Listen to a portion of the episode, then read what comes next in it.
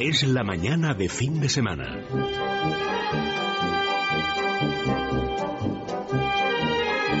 La hora de motor 16.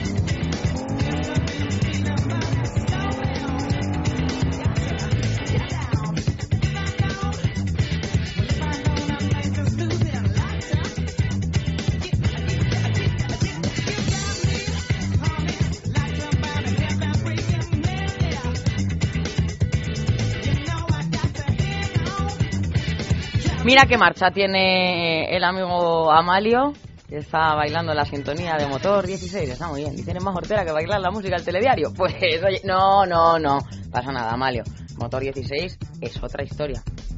Educano, ¿cómo estamos? ¿Qué tal? Hola, buenos días. Con barba hacia lo loco. ¿Has visto? abandono lo llaman, abandono.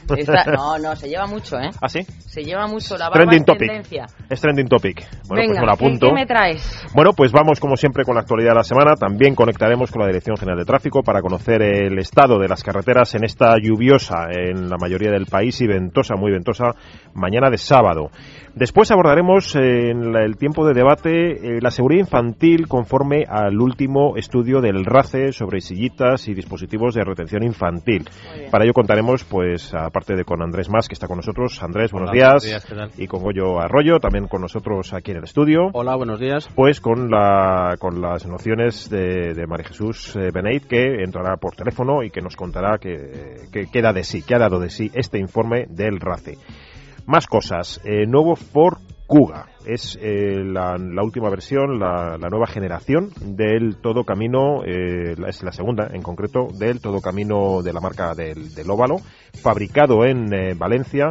Bueno, pues un coche mucho más ambicioso que el anterior, un coche más grande, con mayor aporte tecnológico. Andrés nos hablará de este, de este, de este Kuga y también eh, conectaremos bueno, me están haciendo aquí señales porque también Goyo nos hablará del Ford Kuga. Y también conectaremos con la directora, con la directora de comunicación de, de Ford España, que nos ampliará información, Eva Vicente, que nos ampliará información de este, de este coche, que es un coche pues muy ambicioso para la marca. también me sienta mal, Edu, tengo que decirlo. ¿eh? se ponen aquí a hacer Sí, signos sí. como si no les Sí, vieran y están equivocados. Están equivocados. Que yo estoy hablando, como esto es radio, aquí en la tele nadie empieza. "Ah, Esto, no, muévete y tal. Claro. Pues aquí tampoco. Y en la Pues sí, radio pues yo lo estoy hablando Esto era y, para y el del frente a lo mejor te está diciendo, no, no, te entiendo. Esto es para grabarlo y luego ponerlo en las Claro. tomas falsas. Lo- te están grabando, de hecho, mira, esta cámara. Lo mejor de todo, lo mejor de todo es que ellos han estado hablando tanto Andrés como Goyo del coche antes de entrar en el estudio y por ahí ha venido la maniobra del despiste. Sí, Pero bueno, ¿no? yo creo, yo creo que uno y otro tendrán algo que, que aportar y por supuesto a Goyo, Vicente que nos ampliará más Goyo información es el que ellos. Ha subido, hay que todo, hay que decirlo. Goyo es el que ha Hablaremos del. Kuga largo y tendido. Bueno, Goyo, Goyo se ha venido a más con el Cuba. Bien, vale. Bueno, también abordaremos eh, el nuevo BMW Serie 4. Sí, Serie 4 porque BMW tiene una nueva política de coches dentro de las gamas, pues por ejemplo de la serie 3, en este caso es como un añadido, pero un coche de mayor rango, de mayor aporte en cuanto a imagen, prestancia. Bueno, en resumidas cuentas, es la versión coupé, la nueva inminente versión coupé de la flamante todavía serie 3, que hace poco eh, presentaba la versión berlina, hace unos meses, después llegó la versión familiar Touring y ahora hay este, este último agregado, serie 4, eh, que será el coupé que saldrá a la venta, como lo veremos en, en breve.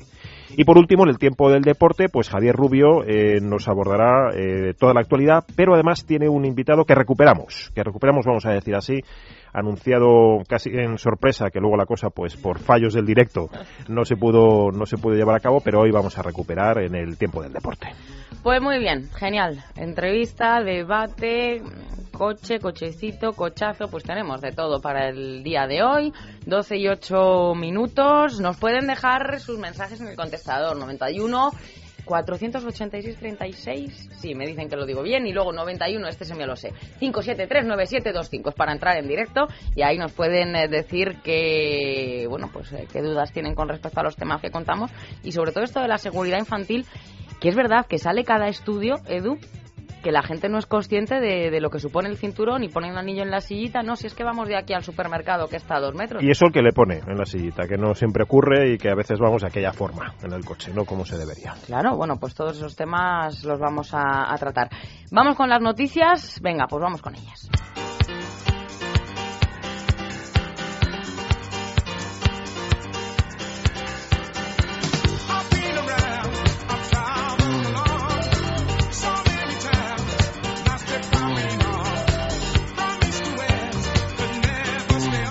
Pues sí, estamos ya en tiempo de noticias. En breve, pues conectaremos con la Dirección General de Tráfico. De momento, eh, importante aumento de los equipamientos de seguridad en los coches. Pues efectivamente, ese aumento de equipamiento de seguridad, del tema que vamos a tratar en el debate también, pero tengo a Alicia Gutiérrez desde la DGT. Alicia, buenos días. Hola, buenos días.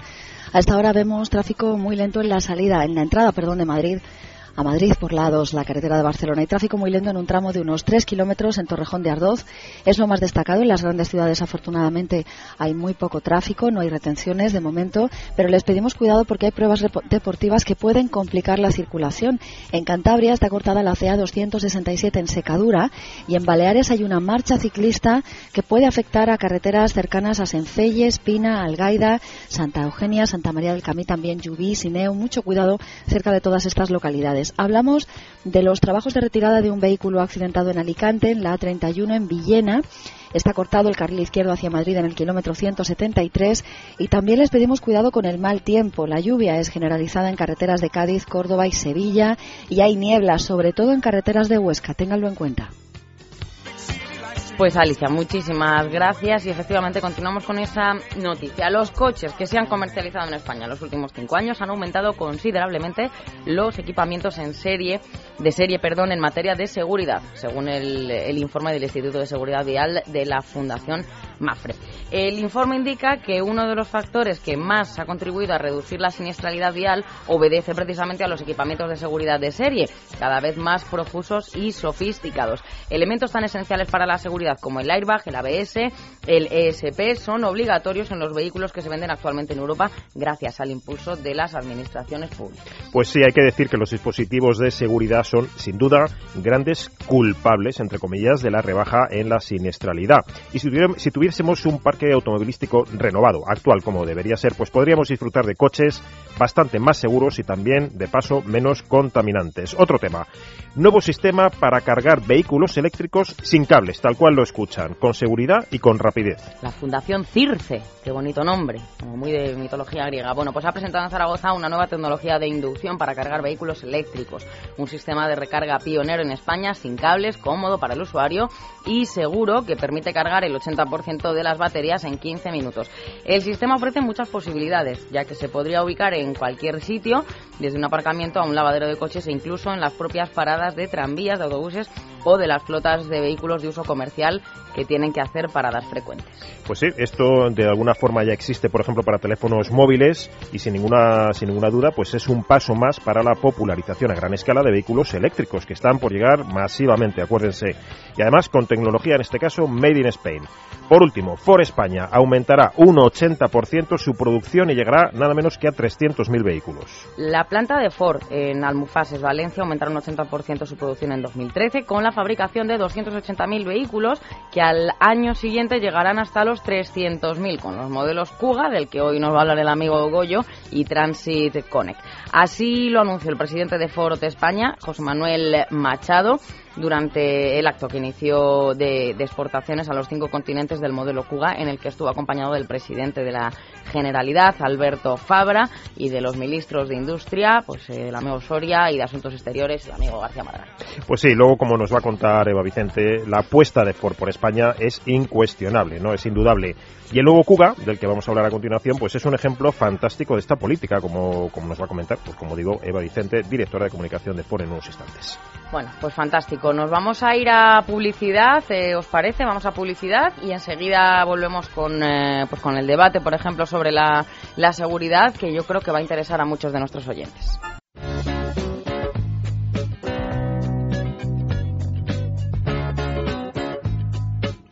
Hora de motor 16.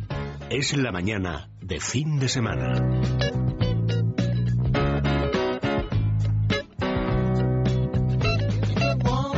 Señora María Jesús, ¿cómo estamos? Buenos días. Muy buenos días, pues aquí escuchándos y enterándome de todo lo que estáis contando. Pues muy bien, me parece estupendo. Decía María Jesús, buenos días, hace un instante Elia, que no llevamos a los niños y ahí están esos informes. Yo decía del RACE, también del RAC, realmente el grueso del informe es del RAC en colaboración con Jané. Eh, que no llevamos a los, a los críos como tendríamos que llevarles en el coche en la mayoría de los casos, ¿verdad? Pues es cierto, y además es que es, es, una incongruencia que los padres nos preocupemos, los padres y los adultos, nos preocupemos tanto por la seguridad de los niños cuando están, por ejemplo, andando por la calle y pasemos olímpicamente cuando los llevamos en el coche. Aunque la situación está cambiando y cada vez es más, eh, eh, hay mucha, mucha más seguridad con los niños, hay mucha más preocupación de cómo, de cómo colocarlos. Pero, como tú decías, el informe precisamente del RAC demostrado que no le prestamos la atención que deberíamos a esa forma de atarlos y a esa colocación eh, y a tenerla a revisar las sillas que o los sistemas de retención a revisar que estén bien colocados en el coche. Los montamos dicen en el rack y la mayoría de las veces eh, se olvida que, que se lleva la sillita del niño en el coche y efectivamente con el uso pues incluso aunque estuviera la primera vez bien colocada pues se va deteriorando se van dando de sí los cinturones hablan de los arneses mal holgados los cinturones mal anclados que se, seguía mal la colocación y entonces todo eso es lo que lo que da problemas. Buenos días, María Jesús. Eh, lo que no es de recibo es que en 2011 hayan muerto 42 menores de 14 años, ¿no? Pues no, no es de recibo que en 2011 hayan muerto 42 menores de 14 años y menos de recibo es que, según dicen las estadísticas, a falta de dos meses para acabar 2012, es decir, estamos hablando de noviembre, de octubre, a finales de octubre, llevábamos ya 10 muertos más que niños, estamos hablando de menores de 14 años, 10 muertos más que en 2011. O sea, imagínate lo que lo que lo que eso supone. Dicen también las estadísticas que hay unos 14 niños de media al día implicados en un accidente de tráfico. Y lo que es más alucinante es que a pesar de este prohibido que un 10% de los progenitores admitan que a veces circulan con los niños sin un sistema de retención a bordo. Eso, eso es, a eso es a lo que yo me refería, que nos preocupamos mucho de la seguridad de los niños y no nos damos cuenta que los podemos matar por llevarlos mal en el coche. Mm y además es que otra de las cosas que dicen los expertos es que tenemos que tener muy presente que una silla mal instalada es casi tan peligroso como no llevar como no llevar al niño en un sistema hmm. en un sistema de retención adecuado. Hay hay uno de los puntos en el que se ha observado bastantes fallos, que es en el que el del llevar el cinturón holgado en el grupo 2, en el grupo que comprende el, entre 15 y 36 kilos y provoca provoca lesiones de gravedad en la cabeza y torso. Yo creo que eso es porque eh, los niños no quieren llevar el cinturón muy presionándole el pecho y los padres dicen, ah, pues bueno, eh, los Porque se quejan, muchas veces los críos se quejan que me aprieta, que es que me ahogo, que no sé qué, ¿verdad? Y les dejan y les dejan estar. Y otra de las cosas que también denuncian estas asociaciones que han hecho las encuestas y han hecho eh, estos estudios es que dicen que muchos padres dejan que los niños se aprochen ellos solos el cinturón. O sea, que es normal llegar, soltar al niño en la silla y que el mismo niño, ya cuando tiene pues un añito, dos, que, que él solo aprenda enseguida, desde muy pequeño, a abrocharse el cinturón y que se lo coloque él y que se lo ponga. Cuando dicen que se debe de revisar se debe de revisar mm. eh, todas las veces, cada vez que, montas al niño en el coche, lo debes de colocar tú, mm. lo debes de abrochar, debes de tirar del cinturón, debes o el arnés, mm. lo que lleve, y debes de comprobar que va bien apretado y que va y que va ajustado eh. y que va por donde tiene que ir, no torcido. Eh, María Jesús, sobre la postura, se suele decir que cuando van adelante en el del copiloto, el copiloto, el niño tiene que ir de espaldas, ¿no? Y cuando van atrás de, frente. ¿Esto cómo es, la, postura de la sillita? A ver, cuéntame. Vamos a ver, ahí también hay una, ha habido una novedad ahora con un estudio que ha hecho, digamos, que quien ha lanzado, ha abierto un poco este, este debate o este campo ha sido el Real Automóvil Club de España. Eh, el RAC, como decíamos antes, se ha preocupado, ha hecho un estudio hace poco preocupándose de los hábitos y de la forma de llevar a los niños.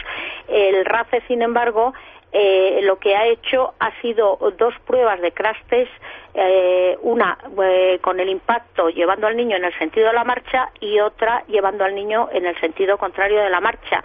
Está muy estipulado y ya eso se hace constantemente, es decir, los niños de, de grupo cero, que se dice, de los sistemas de 0 a 13 kilos, porque no se habla de edades, se habla de, pesos y de, y de tamaños, que ya es habitual que vayan en el sentido contrario de la, marca, de la marcha. Se recalca que cuando van en el asiento delantero, por favor, que no se olviden de desconectar el airbag, que tiene que ser un, vehículo que se pueda desconectar el, el airbag. Pero la novedad que ha introducido ahora el RACE es que parece ser que hasta, hasta los dos años es interesante, algo de lo que por lo menos mm, no se había hablado aquí en España mucho, es interesante que también eh, los niños vayan en sentido contrario a la marcha, en el asiento trasero, o sea, en las plazas traseras, pueden ir colocados en las plazas traseras.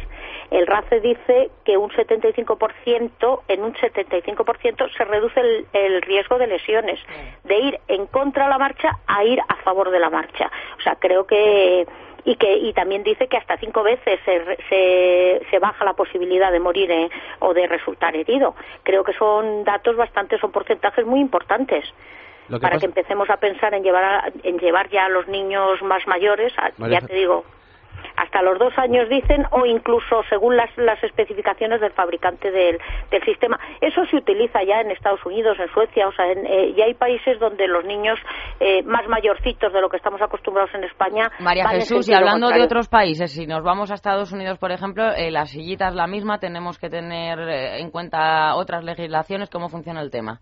pues eh, eh dependiendo de los dependiendo de los de los países o sea las legislaciones las legislaciones son son totalmente son totalmente distintas según según los según los países. No hay una no hay una indicación sí universal no hay una no, hay una, uniformidad. Una cosa, María por ejemplo incluso en Estados Unidos hablando de Estados Unidos pues como son eh, distintos estados. eh, son distintos estados en cada estado tienen una, una legislación diferente. Una cosa que me llama la atención, María Jesús, del, informe es que el 48% eh, dice que no tienen sistemas ISOFIX. ¿eh? Es un sistema eh, de anclaje como todo el mundo sabe que lo llevan los vehículos, pero que incluso hay sillas que no, no lo llevan. O sea que... Es, que, es que a la hora, entre las recomendaciones que se, que se deben dar, es que a la hora de elegir una silla, primero que se pruebe en el coche, segundo, bueno, primero o segundo, porque tan importante es una cosa como otra, que lleve anclaje ISOFIX. Desde noviembre, creo recordar, de este año, es obligatorio ya que los vehículos nuevos que se, para pasar la homologación cuenten con al menos un punto de de, de, Isofix, para, para, anclar la silla. Es a lo que voy. Que hay ¿eh? que, es, que es a lo que voy, que hay sillas eh, que, que, por precio son más económicas y la gente pues eh, a veces se decanta por ese tipo de sillas que no tienen el sistema, ¿no? Y, bueno, pues... me, permitís, me permitís, María Jesús y Goyo, también porque hay muchos vehículos más antiguos que tampoco tienen esos anclajes para, para anclar una, una silla que puedas mañana o hoy mismo comprar, ¿no? Con esa o incluso la desconexión dicen, dicen que hay, los expertos dicen que hay adaptadores, o sea, que hay sistemas que permiten, que hay fabricantes que cuentan con sistemas eh, para poder poner el ISOFIX en sus, en sus sillas. Es como un complemento.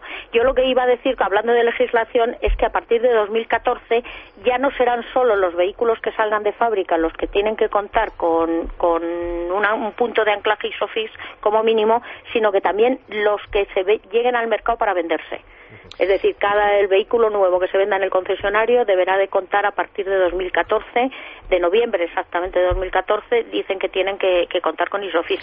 A la hora de elegir la silla, con esto que estáis diciendo, yo recomendaría, hay el consorcio de clubes europeos, de club de automovilistas europeos, los mismos que, que elaboran EuroNCAP, que hemos hablado varias veces en el programa de ello, los que hacen estudios de cómo está la eh, de cómo están las carreteras, la red viaria de los distintos países, los tramos que, que presentan una y otra vez problemas, que son tramos de concentración de accidentes.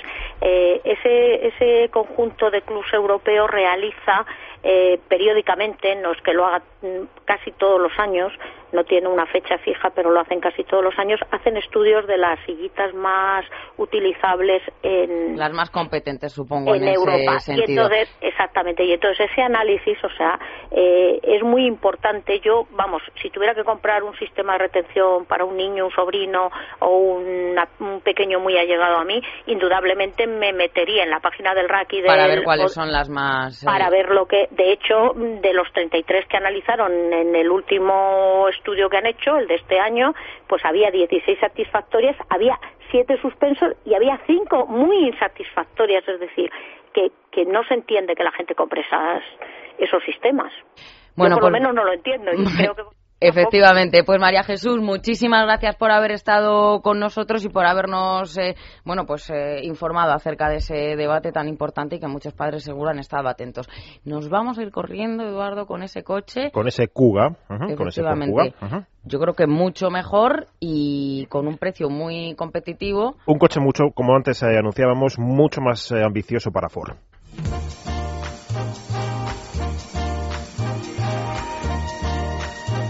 La hora de motor 16.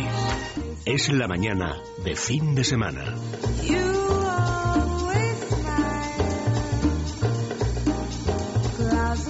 Bueno, pues estamos ya con ese nuevo todo camino, con esa segunda generación del Ford Kuga, un coche, como he dicho ya un par de veces en el eh, programa de hoy, mucho más ambicioso, mucho más prometedor, con un aporte tecnológico eh, sustancialmente, diría yo, eh, mayor que el eh, anterior Kuga. Y para ello, pues... Y lo hacemos en Valencia. Y además, antes hemos anunciado efectivamente que lo fabricamos, o que lo fabrica, para ser precisos, Ford en Valencia, pues yo creo que como para todo el mundo. De todas formas, del Kuga, pues Andrés, Goyo, Elia, nadie mejor que Eva Vicente, a la que ya saludamos. Buenos días, Eva. Buenos días a todos. Para, para alumbrarnos y para, y para comentarnos todo lo habido y por haber del, del Cuba. ¿Qué tal, Eva? Eh, oye, imaginamos que en Ford estáis muy orgullosos de que el Cuga se fabrique en Valencia para todo el mundo.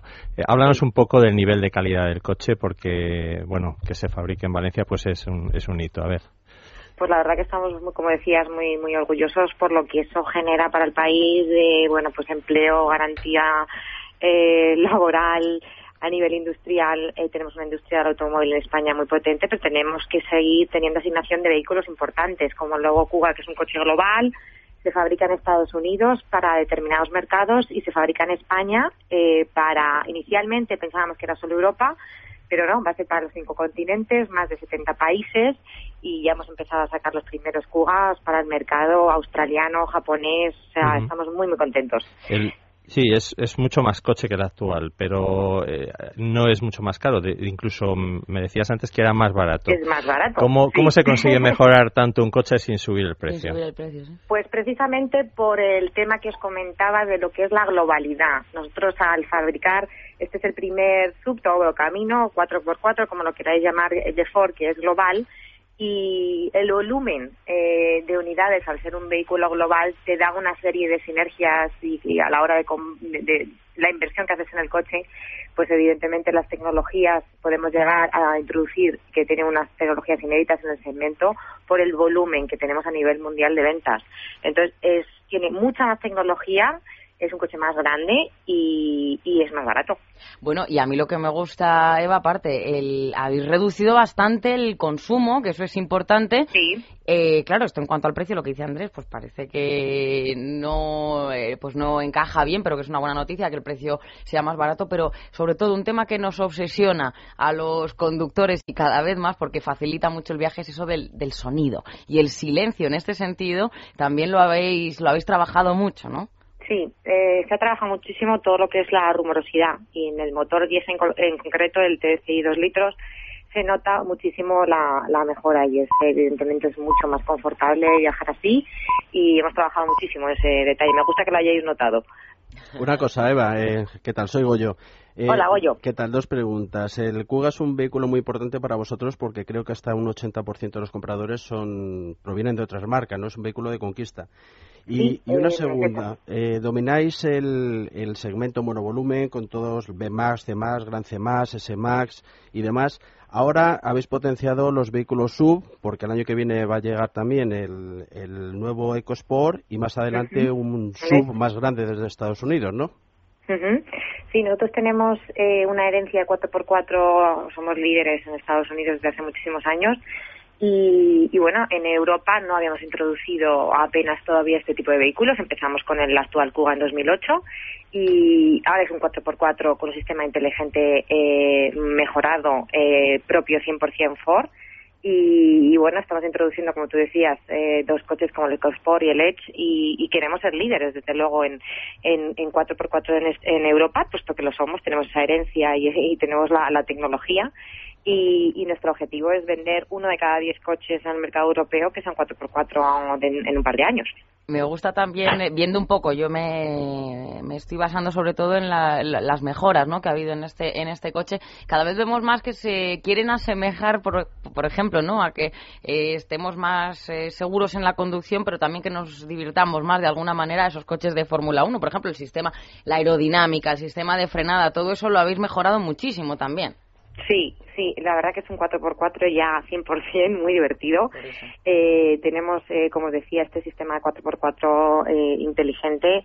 Eh, os recomiendo a todos que, que, lo, que lo probéis, que vayáis a un concesionario y lo probéis, pero el listado de tecnologías que tenemos, bueno, pues lo que es el asistente de estabilidad eh, antivuelco, tenemos eh, a nivel aerodinámico, como tú dices, eh, tenemos un montón de, tecnologías que hacen que el coche sea en la, dinámica de conducción mucho más, mucho más divertido también. Y además con, el pibe, acogiéndote al pibe y financiando con la marca, cuéntanos un poco el precio de partida. Pues sí, es un segmento, el de los sub, que generalmente no, no es elegible para el pibe, solo un 10% de los vehículos del segmento lo es, eh, pero nosotros en el nuevo Kuga es prácticamente es más del 80%, que es nuestro motor EcoBoost de 150 caballos eh, es elegible y también eh, la versión diésel, el, eh, que es la mayor parte de las ventas en este tipo de vehículos son diésel, ¿no? El motor 140 caballos también es elegible, o sea que tenemos desde 19.950 euros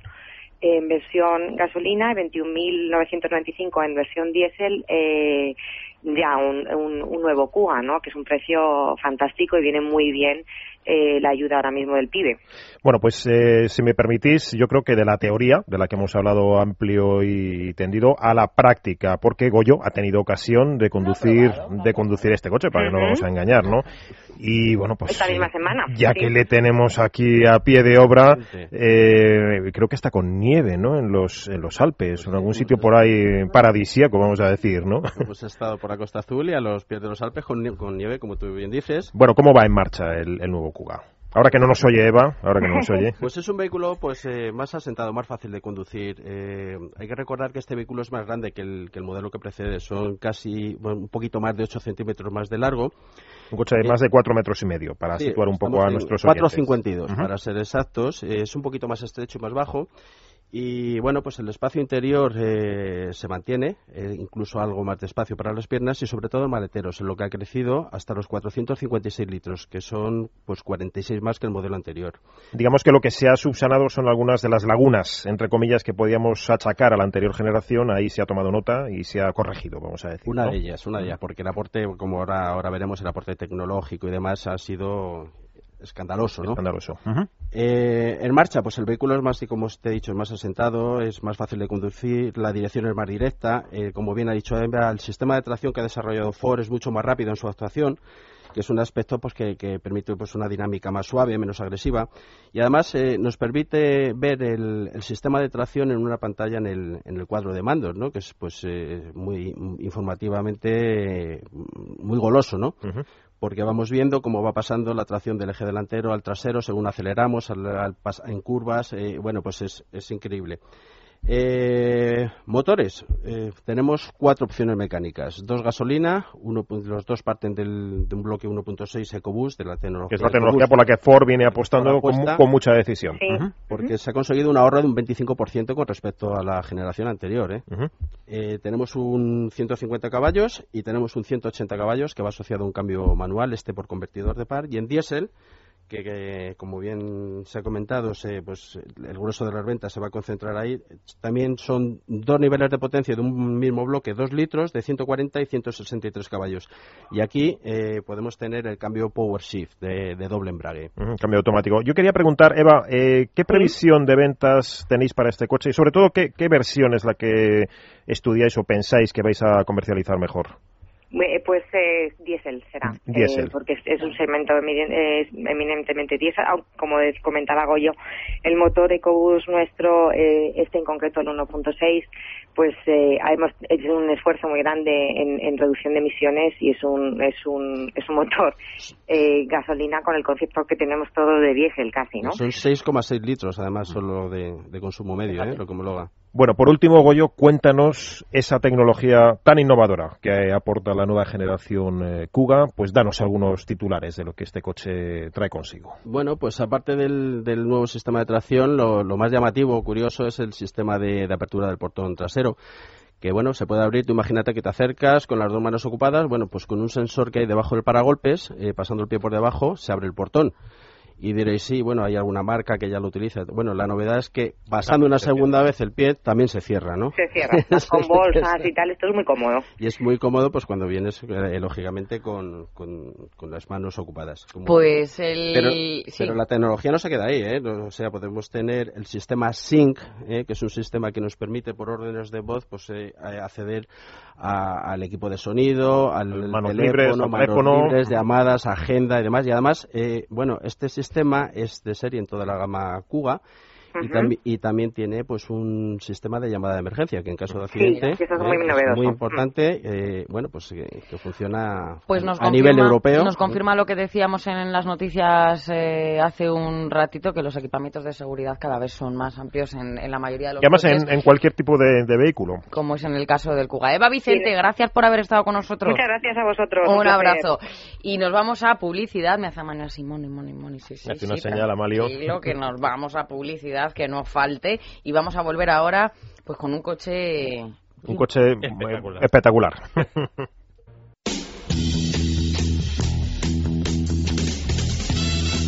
La hora de motor 16. Es la mañana de fin de semana.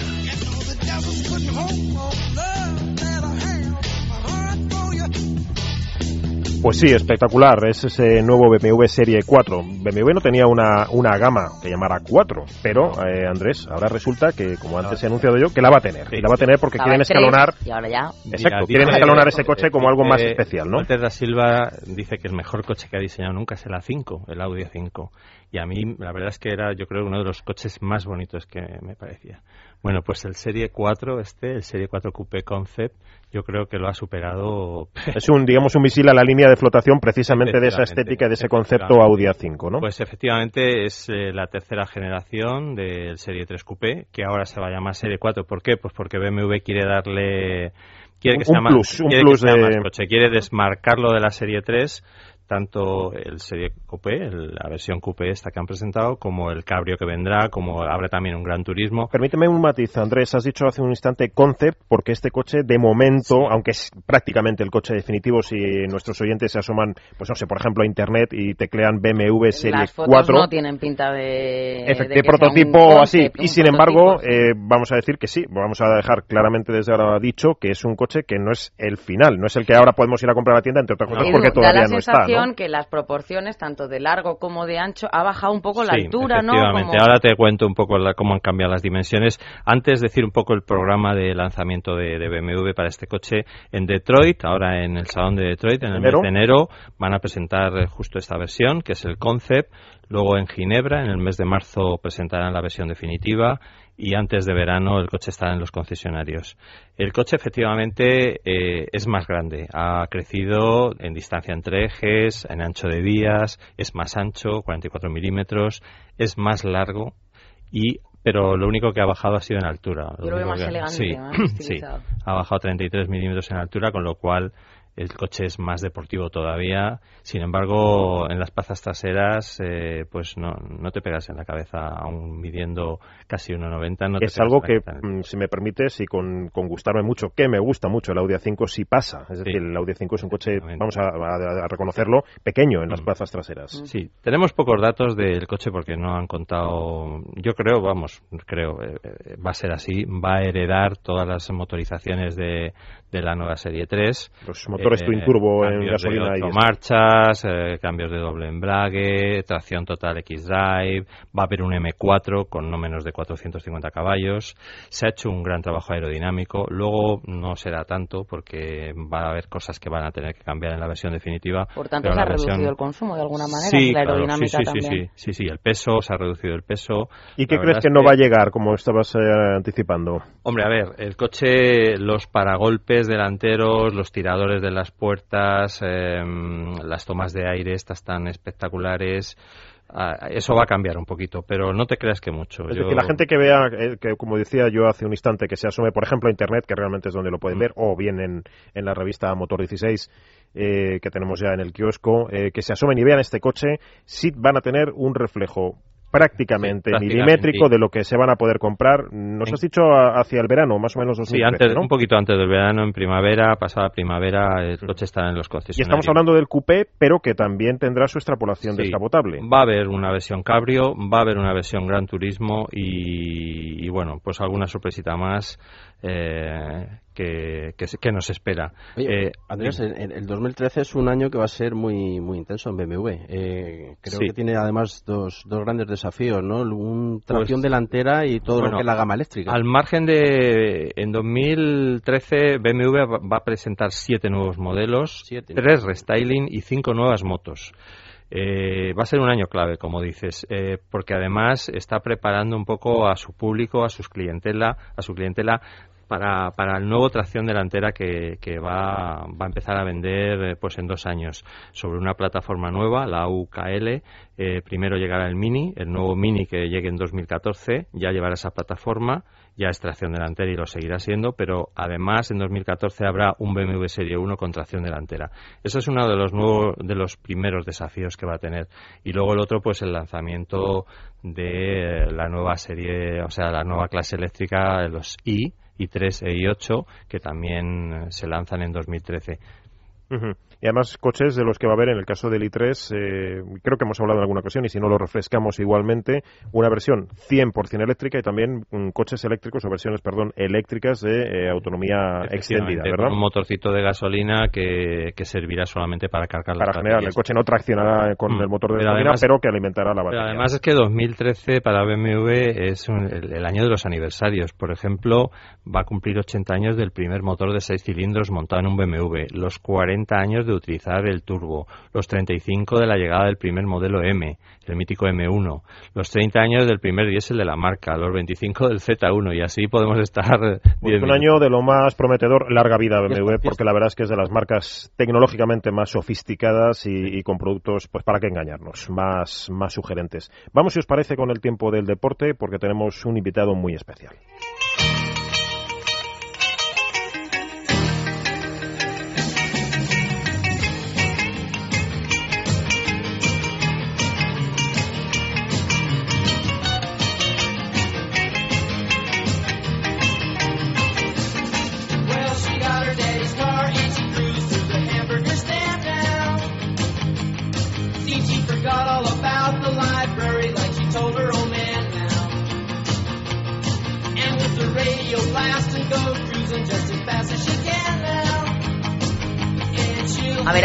46 minutos vamos a, ir al deporte. Cuéntame una ley de Andrew. Andrés, que hace mucho que no nos cuentas nada. ¿Ah, sí? Mira, lleva el libro, ¿qué te parece? Eduardo, que lleva el libro. claro, lleva la Biblia, la lleva, la lleva preparada, efectivamente. A ver. Una así en frío. Venga, en frío. Bueno, eh, el 50% de los conductores se llama matemática de noveo.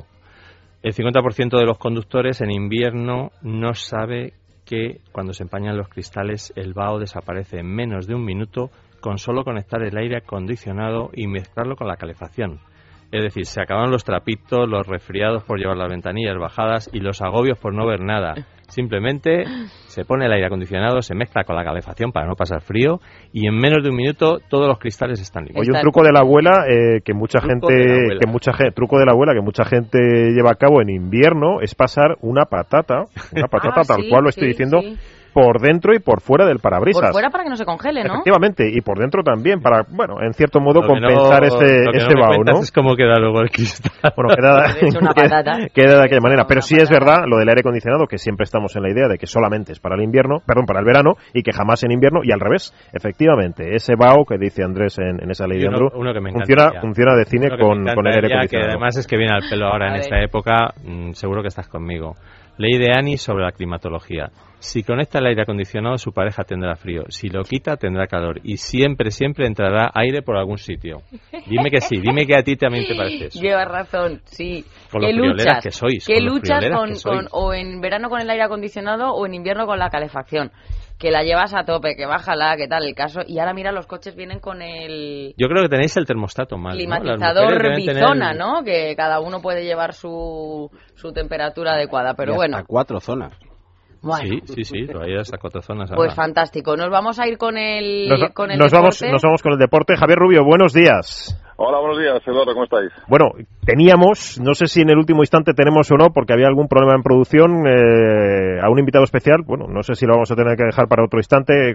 ¿Qué nos, qué nos puedes contar? Bueno, creo que sí, tenemos un problema técnico que esperamos resolver para mañana y que podamos tener mañana a Carlos Sainz Jr. y, Carlos Sainz pues Jr.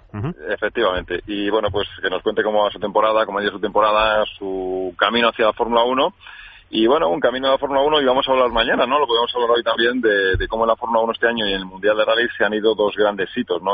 El tema que queríamos hablar para mañana, el, hecho de que pues tras tantos años Sebastián eh, Loeb se ha retirado imbatido, tras tantos años consiguiendo títulos eh, seguidos, se retira, aunque el próximo año correrá algunos rallies. Y al igual también otro hito en la historia de la Fórmula 1, como es Sebastián, como es eh, Michael Schumacher, después de tantísimos años, pues desde 1991, también este año ha dicho adiós. Se han ido, curiosamente, prácticamente a la vez, los dos palmareses más importantes en la historia del automovilismo. Que sean o no los mejores pilotos es otra historia, que podrían ser, ¿no? Pero desde luego se van El palmarés es pues, absolutamente indiscutible. Danos simplemente un, titular de quién es Carlos Sainz Jr. de cara a esa entrevista que, dejamos pendiente por ese problema técnico. Pues eh, si pudiera dar un titular rápidamente de cara a mañana y recordamos cuando le preguntaron a Fernando Alonso quién era el piloto que él consideraba que algún día podría coger su testigo, dio el nombre de Carlos Sainz Jr. Así que creo que con esa tarjeta de presentación, yo no sé si le hizo un favor en su día a Sainz, eh, pero fue fueron las palabras de Alonso, así que con esa tarjeta yo creo que mejor presentación imposible. Vaya responsabilidad. ¿Dónde está, dónde está corriendo el hijo de Carlos Sainz por todos Pues está dentro del selectísimo Red Bull Junior Team. Ahí es, digamos, eh, es el campeón del mundo de Fórmula 1 y sus pilotos se nutren de este, con Vettel, el equipo, y sus pilotos se nutren del Red Bull Junior Team y Carlos Sainz es de los más jóvenes. Eh, el próximo año parece todo dará el salto hacia GP3, que es una de las carreras que se corre el fin de semana de Fórmula 1, se corre junto con la Fórmula 1, así que más si cabe estar en el ojo del huracán, pero ya se sabe que cualquier piloto que esté en el Red Bull Junior Team está sometido a una presión tremenda, eh, también tiene muchísimos medios, pero a un nivel de exigencia extraordinario y si se falla no se sigue. Ya vimos, por ejemplo, lo que ocurrió, se falla o por diferentes circunstancias lo que ocurrió con Jaime Alguersuari, ¿no? Mm. Así que, bueno, pues eh, es una experiencia el hecho de estar dentro del Red Bull uh, Junior Team y también una tremenda responsabilidad. Javier, eh, volviendo a las prejubilaciones estas, porque yo lo voy a llamar prejubilación, ¿cuánto crees tú que va a tardar Schumacher o cuánto crees tú que va a aguantar sin montarse en algo que corra? Bueno, esa es una buena pregunta. Eh, Schumacher eh, ha estado acostumbrado al nivel más alto durante muchos años, ¿no? que es la Fórmula 1, eh, con un gran nivel de medios. Yo no sé si él se sentirá eh, completo eh, compitiendo en otro tipo de disciplinas. Él ha dicho que va a dejar de, de pilotar, ¿no? que va a dejar el volante. También dijo que se retiraba hace tres años. Eh, puede ser que adopte, tenga un rol dentro de Mercedes en la Fórmula 1, que sea un rol pues dentro del equipo, un rol directivo, que aporte su experiencia eh, pero francamente yo a día de hoy no le veo ya eh, en la competición. Él decía que estaba incluso deseando acabar en la Fórmula 1 ¿no? esta temporada, ¿no? esta etapa, última etapa. Y tampoco yo creo que le haya ayudado mucho, no diría arrastrarse, pero digamos que no mantener su legado a la altura de lo que fue, ¿no? Mm. Así que yo personalmente creo que no volverá más, pero pero quién sabe. De hecho, la carrera de campeones sí dice que la quiere correr porque le gusta mucho. ¿Y, a, ¿Y a lo, dónde le ves? Bueno, le veo donde él dice que va a estar. El próximo año correrá algunos rallies puntuales, pero su gran desafío, que es una cosa yo creo muy interesante que vamos a vivir, es que se pasa a los circuitos y que va a competir en el Campeonato del Mundo de, Turismos a partir del 2014 con Citroën. Es decir, una marca como Citroën que está en los rallies y que ha estado muchos años va a dar el salto con Loeb y va a seguir a Loeb donde Loeb vaya. Y Loeb, de, un poco lo que hizo Raikkonen, pero al revés, ¿no? Que se fue a los rallies de la Fórmula 1, pues Loeb va a ir de los rallies a los circuitos y va a ser una experiencia realmente, yo creo, increíble poder disfrutar a lo en los circuitos y ver de qué es capaz, ¿no? Después de haber conseguido todo tipo de récords y récords que prácticamente nadie alcanzará en la historia del Mundial de Rally. Y saltando en este recorrido por la competición, eh, ¿qué te parece el coche con el que va a correr Carlos Sainz el País Dakar? ¿No lo ves un poquito como como que sí, pero que no. Un poquito frágil.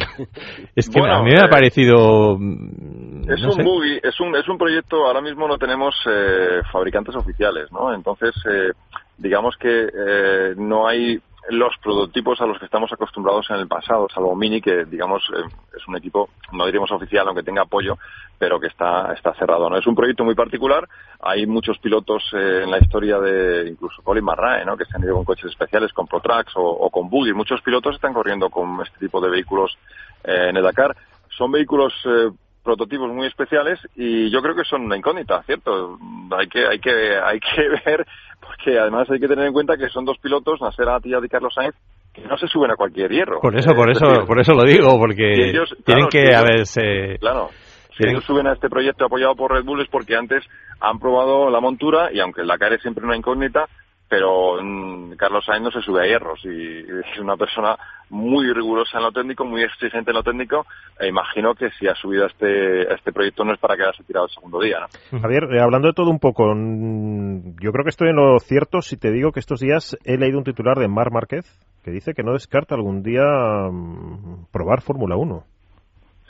Bueno, una cosa es probar Fórmula 1, que también lo hizo Valentino Rossi cuando se subió a Ferrari, y otra cosa es eh, decir que vas a ir como un piloto de Fórmula 1. Hay muchos eh, grandes deportistas que han probado Fórmulas 1, que se han subido a los monoplazas, pero si de lo que Márquez habla es de ser tan competitivo como los pilotos de la parrilla actual, yo lo dudo muchísimo. Igual que no vería Fernando Alonso mañana subido un MotoGP, una moto yendo igual de rápido que él, ¿no? Entonces, que le guste probar por experiencia, seguro que puede ir rápido, eh, de acuerdo, pero que vaya como un piloto de Fórmula 1, pues eh, yo creo que es algo que prácticamente, salvo enorme sorpresa, y una larga sesión de entrenamientos que se acerque a los tiempos, pero yo creo que hay que descartar que se pueda comparar a un piloto. Zapatero a tus zapatos, vamos a decir. No, es que ahora que has dicho, Javier, en estos dos minutitos que nos quedará, que has dicho Alonso, en declaraciones también, como dice Eduardo, eh, leía yo esta semana que está, está feliz, tiene un rollo zen, como se suele decir, Fernando, que Vettel es el campeón, que no tiene ninguna espinita ya, clavada. Ya, han elegido los jefes de equipo el mejor, el mejor piloto de la temporada. ¿eh? Ya, que hay que buscar el los límites del Ferrari, pero que una temporada como esta va a ser difícil de repetir. Yo creo que en lo personal también le va bien, ¿no? Porque. Bueno, Javier, le va bien, pero vamos a ver, seamos sinceros. Un piloto como Alonso, si no gana, no está contento. Y el que Alonso haya recibido todo tipo de elogios y esté el número uno en todas las clasificaciones que se están haciendo de final de temporada, pues dice muy mucho hasta dónde ha llegado, pero es tremendamente frustrante que haciendo la mejor temporada de su vida claro con Ferrari no haya conseguido el título. Entonces, ¿qué va a decir? ¿Que Vettel no es campeón? Vettel es merecido campeón, pero lo hubiera sido él también y con un monoplaza inferior, que esto es algo que todo creo que, creo que lleva a su máxima expresión aquella frase, corrígeme si me equivoco, no sé si era de Ayrton Senna, que los segundos eran los primeros en ser olvidados. Pues mira, sí, eso es cierto, pero esta temporada, eh, curiosamente, es una gran paradoja. Hace pues un ratito escribíamos sobre ello en otro medio. La gran paradoja de esta temporada es que Fernando Alonso, eh, siendo el segundo, el primero de los que pierden, no habiendo ganado el título, se ha hecho más grande como piloto. Incluso él lo ha dicho, que no tan respeto que diferente en el mundo de la Fórmula 1. Y ya digo que este año todos los eh, team managers, todos los periodistas, todas las clasificaciones le como, como el número uno. Es señal de que por una vez el hombre eh, en la Fórmula 1 no suele ser así, ha estado por encima de la máquina. ¿no? Bueno, pues vamos a ver si mañana sí tenemos esa, esa conexión y hablamos con, con Carlos Sainz eh, Jr. Y hasta aquí nuestros contenidos. Hasta aquí llegamos. Javier, un abrazo hasta mañana. Un abrazo hasta mañana. Hasta luego. Y nosotros nos vamos a ir despidiendo. Llegan las noticias, chicos. Muchas gracias, Eduardo Cano. Adiós. Eh, Andrés Más, muchas gracias, Goyo Arroyo. Hasta mañana. No se vayan. Después del boletín tenemos a un cantante fantástico. Juan Valderrama. ¿Recuerdan aquello del emigrante? Que podemos cantarlo hoy perfectamente, porque mira, la, vida al final es como un péndulo, ¿no? Bueno, pues ha sacado una versión fantástica, con un toque también de rap, con el Langui. Vamos a estar con él, está por aquí ya por los pasillos y vamos a disfrutar de, de su buena voz y de su talento. Pues todo esto después de las noticias.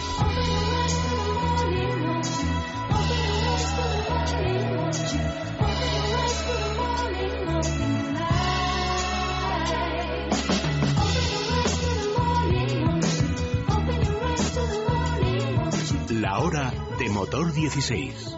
Es la mañana de fin de semana.